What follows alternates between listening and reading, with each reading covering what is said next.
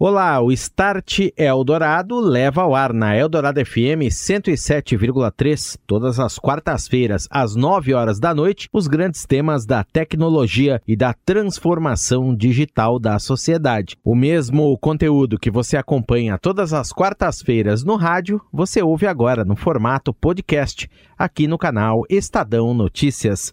Eu sou Daniel Gonzalez, este é o Start Eldorado.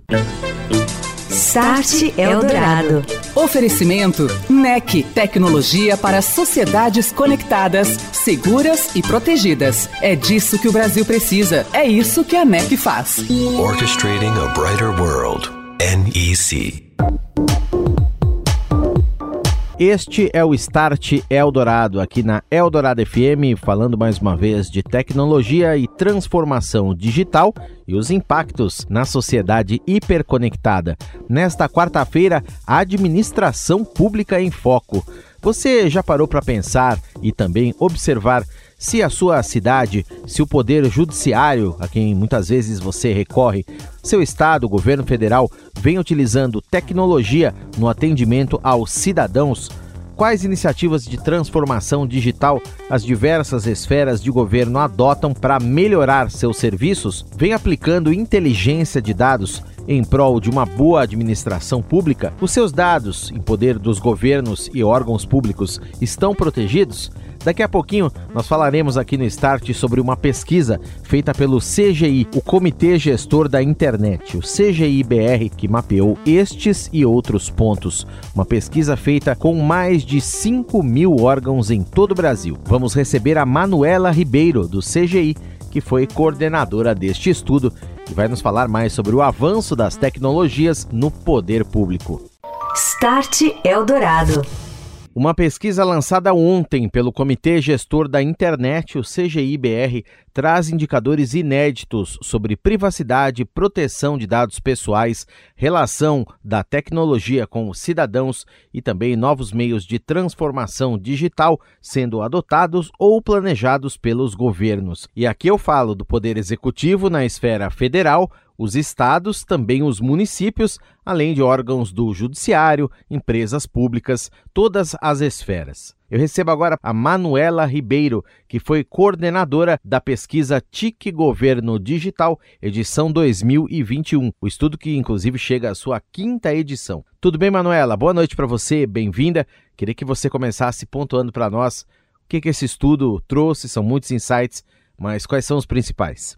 Boa noite, Daniel. Boa noite, ouvintes. Muito obrigada aí pelo convite para falar um pouco da TIC Governo Eletrônico, né? Como você apontou, é uma pesquisa que está na quinta edição, ela é, ela é, realizada desde 2013 a cada dois anos, e ela entrevista órgãos públicos de todos os níveis de governo, federal, estadual, municipal, além de também olhar para os poderes, né, legislativo, judiciário, Ministério Público e também o executivo, para entender como é que estão os avanços no uso das tecnologias no setor público brasileiro.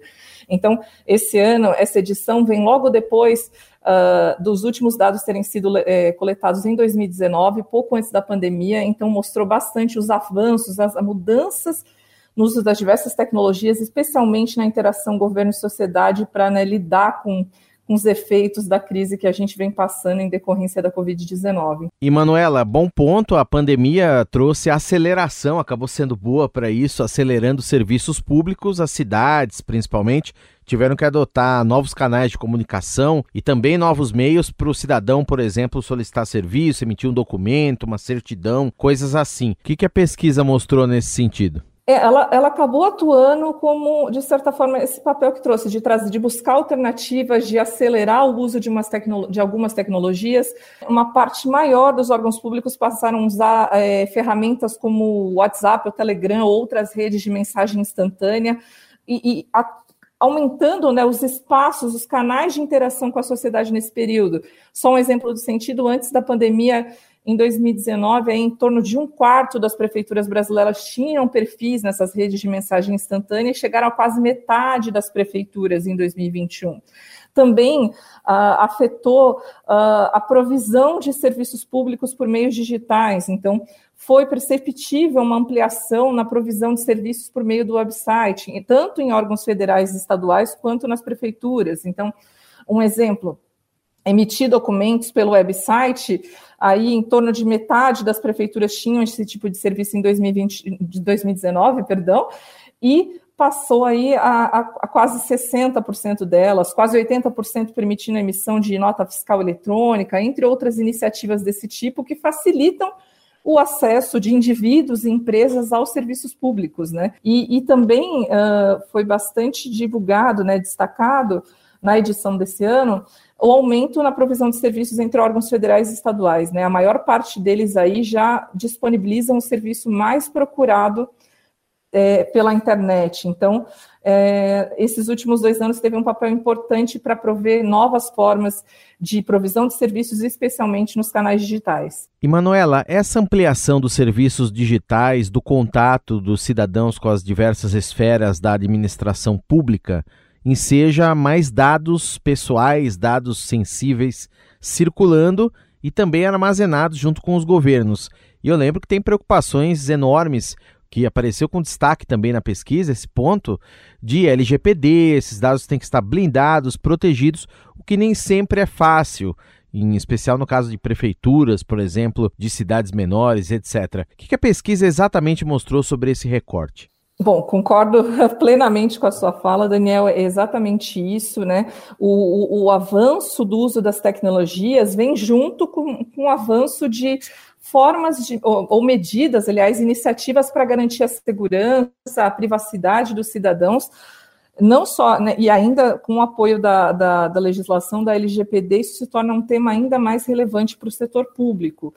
E os resultados da pesquisa apontaram que, que as, em, a gente mediu algumas iniciativas, né, a, a, se já discutiram a lei, a lei, Geral de Proteção de Dados Pessoais, ela tem várias iniciativas ligadas à segurança digital, identificação, né, o garantia de, de que os dados né, estejam protegidos, mas entre as, as, iniciativas medidas pela pesquisa, em geral, elas ainda estão pouco, a maioria delas estão pouco presentes nas organizações públicas. Então, ainda muitas organizações não nomearam uh, um encarregado de dados, né? Essa figura é um pouco mais comum nos órgãos do judiciário, aí, que mais de 80% tiveram esse tipo de, de nomeação ou então entre os órgãos do, no nível federal, né, de todos os poderes.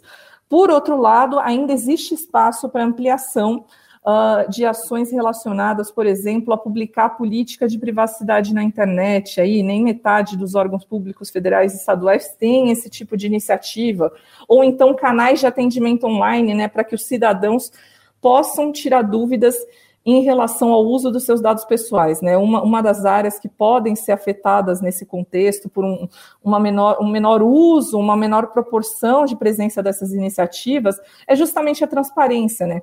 Para que o cidadão saiba o que tá, as, as iniciativas que estão sendo realizadas para proteger os seus dados e até os usos que estão sendo feitos deles para minimizar as chances de ter algum problema, né, alguma dificuldade no futuro em decorrência do uso desses dados. E lembrando aqui, ó, tem dados da TIC Governo Eletrônico que mostram que 89% dos órgãos públicos federais tem uma função ou uma pessoa responsável pela implementação da LGPD, governo federal bem avançado.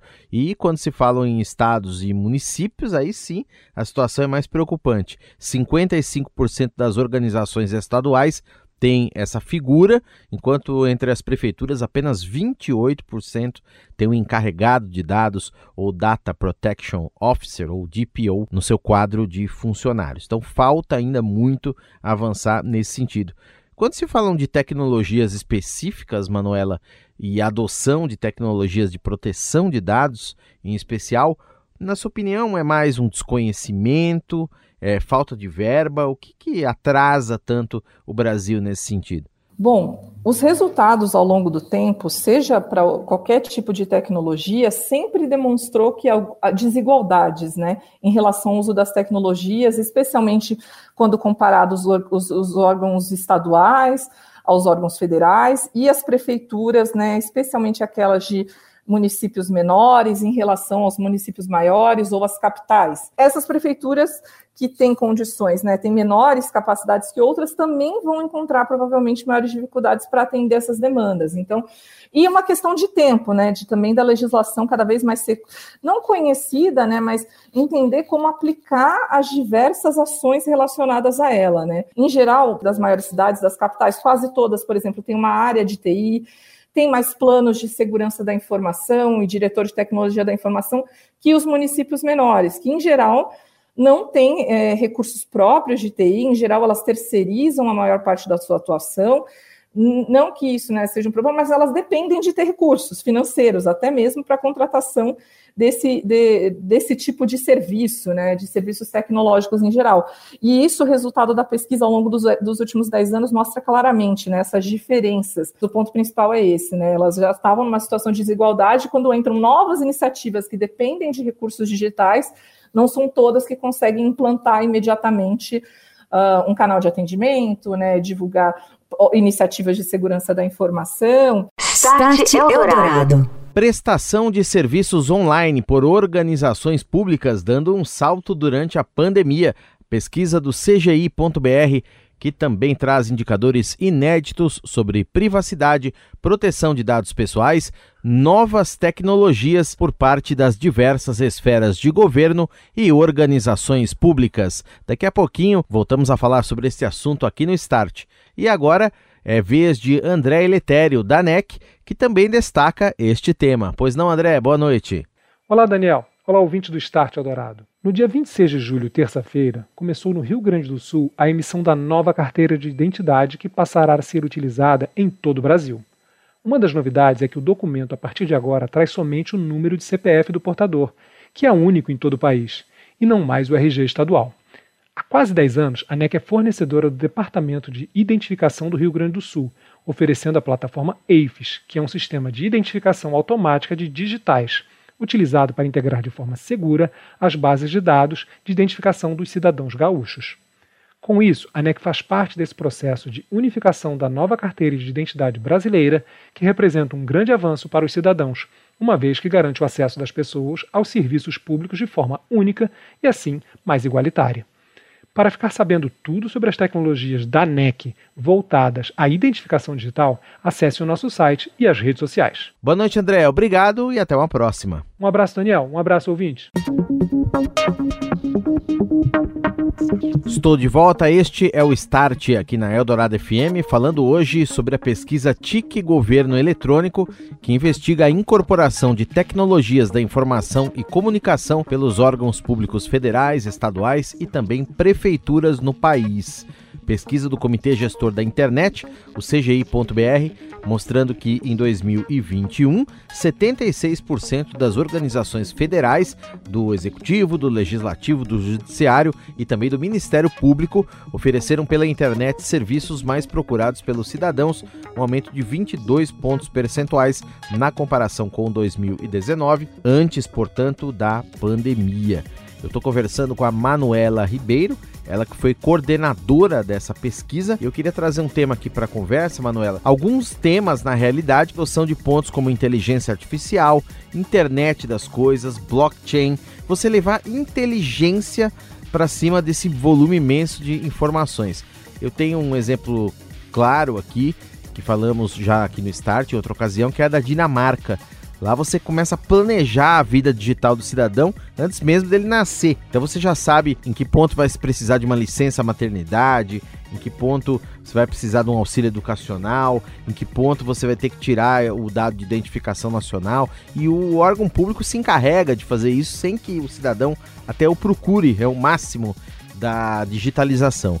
Falta muito ainda percorrer é, em primeiro lugar, primeira pergunta, é, Manuela, sobre isso aqui no Brasil. Em segundo lugar, queria que você falasse também da adoção dessas tecnologias de inteligência artificial. Pesquisa tem dados legais também sobre isso. O que, que ela mostrou? Com certeza, os avanços né, da, da, digitalização do setor público estão relacionados ao uso dessas tecnologias, né, que permitem analisar, até auxiliar na tomada de decisão, né, esse caso aí da Dinamarca e outros países, né, que ao longo da vida do cidadão, a tecnologia auxilia a ser informado pelo próprio governo. Olha, você tem direito a um recurso, a um benefício social, às vezes até sem necessitar solicitar esse benefício, né, ou resolver tudo online, né, um imposto de renda você só assina embaixo, né, se, ah, não, é isso mesmo que eu tenho que, que, que enviar para o governo, sem nem necessitar é, criar esse documento, enfim, enviar.